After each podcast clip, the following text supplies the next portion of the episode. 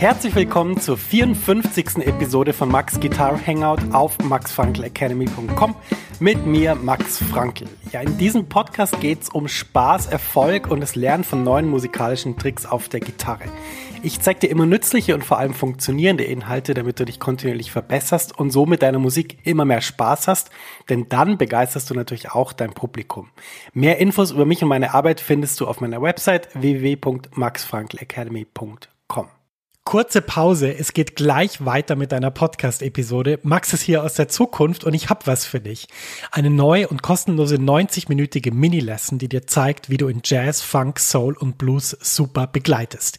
Ja, du lernst Drop-Tour-Akkorde und ich zeige dir wichtige Begleitpatterns für Swing und Bossa Nova. Außerdem verrate ich dir eine super Technik, mit der du die wichtigen Sounds wie C Major 7 oder C Moll 7 um die 9 erweiterst, ohne dass du neue Akkorde lernen musst. Und schließlich verrate ich dir noch mein wichtigstes Tool für das Üben von Akkorden. Mit ihm kannst du jeden Akkord sofort auf der Bühne oder im Proberaum einsetzen. Ja, ich habe so viele Fragen zum Thema Begleiten und Akkorde bekommen, dass ich diese Mini-Lesson wirklich voll gepackt habe mit dem, was ich weiß.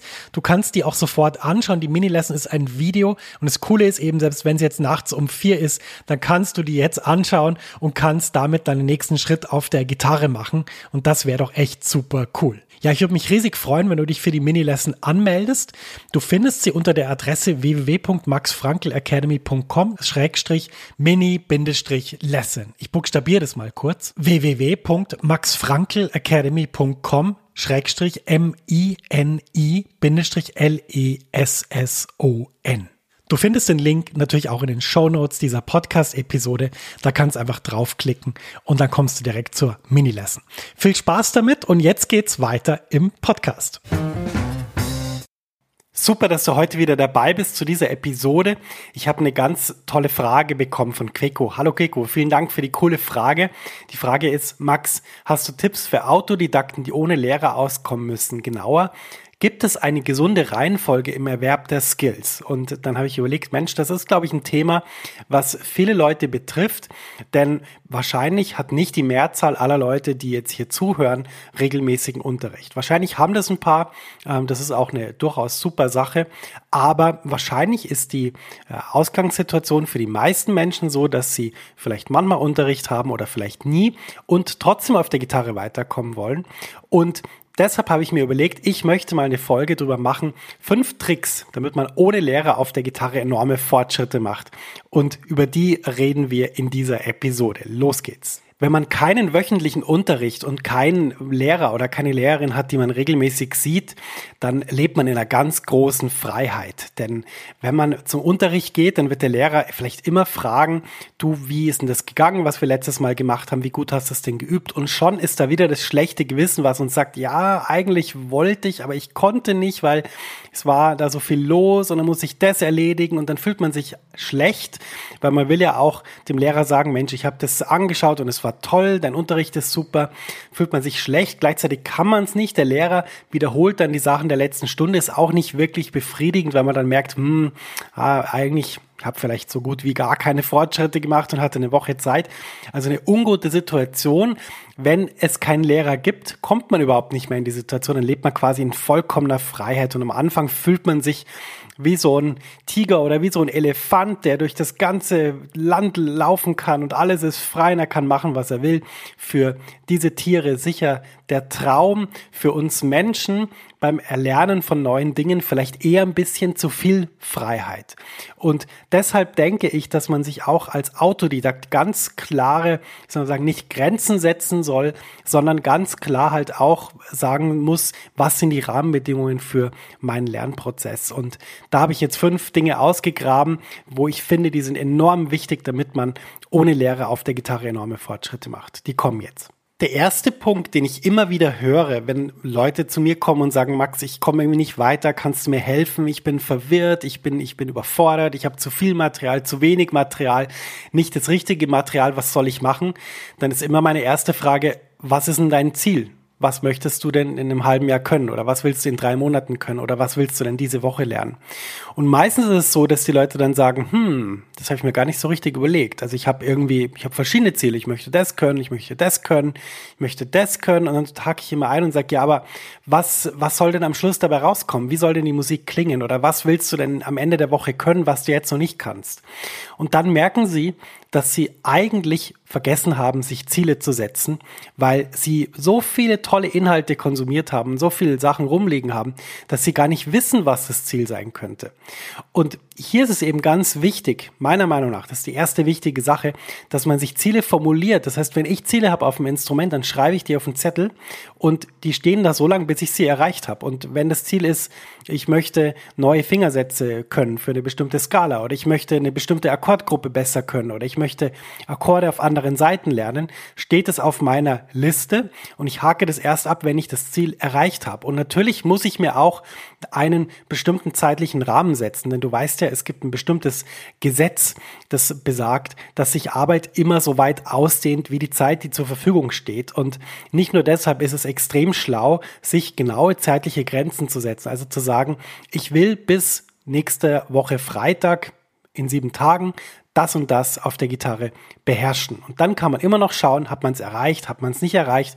Aber das Ziel ist gesetzt und damit ist auch der Weg dorthin sehr viel einfacher. Das heißt, der erste Trick, damit man wirklich enorme Fortschritte macht, ist, man muss sich Ziele setzen. Die Ziele dürfen nicht zu groß sein. Das sollten Etappenziele sein, kleinere Ziele, die man auch realistisch erreichen kann. Es bringt jetzt nichts, wenn ich sage, ich möchte nächsten Freitag der beste Jazzgitarrist der Welt sein, obwohl es sowas sowieso nicht gibt.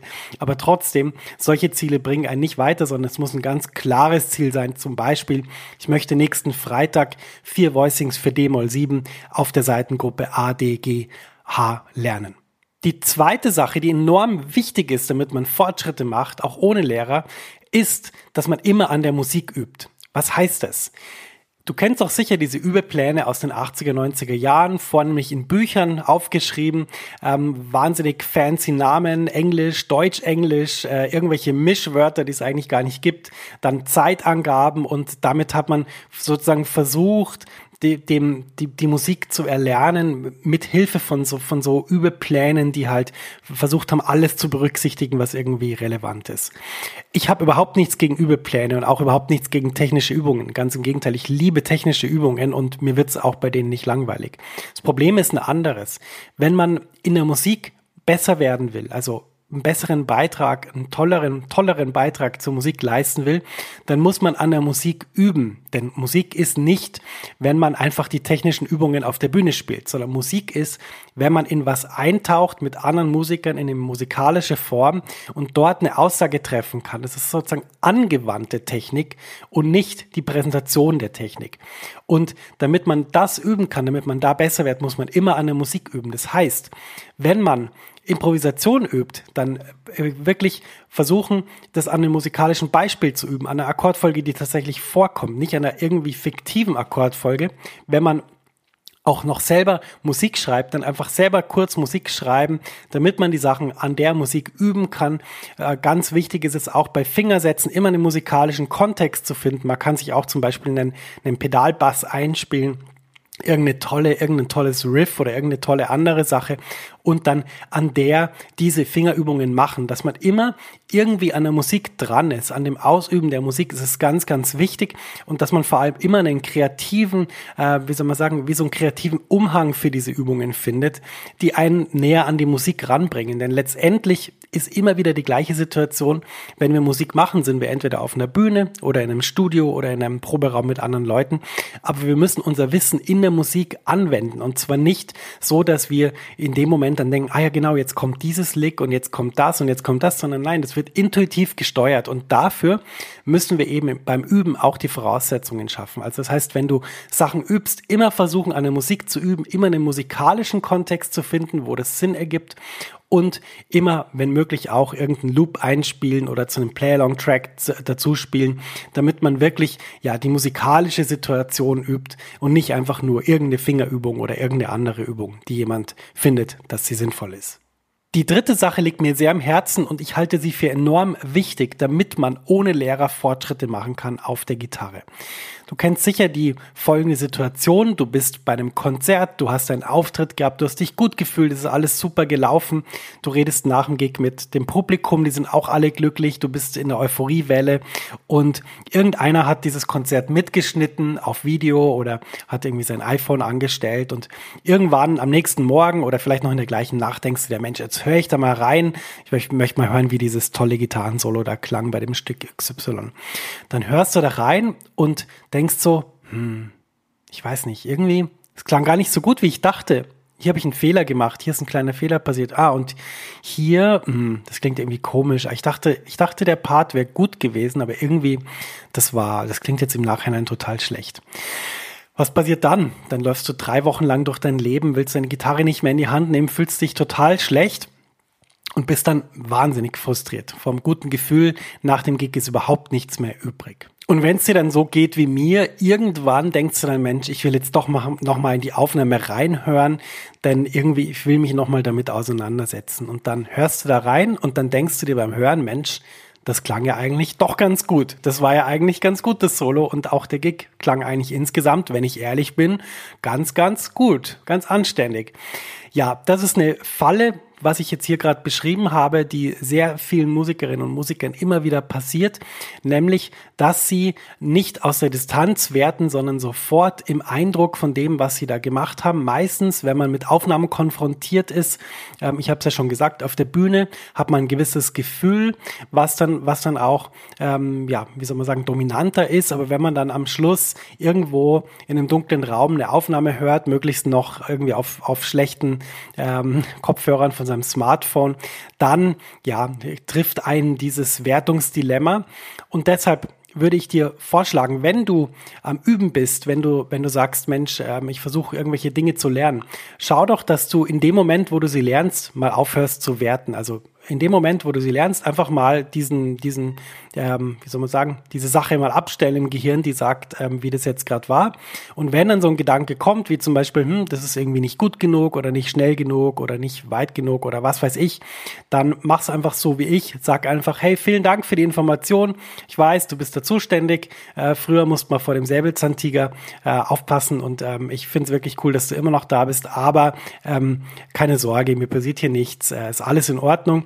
Und ähm, ich werde jetzt einfach mal ein bisschen weiter Gitarre spielen. Melde dich wieder, wenn irgendwas nicht cool ist.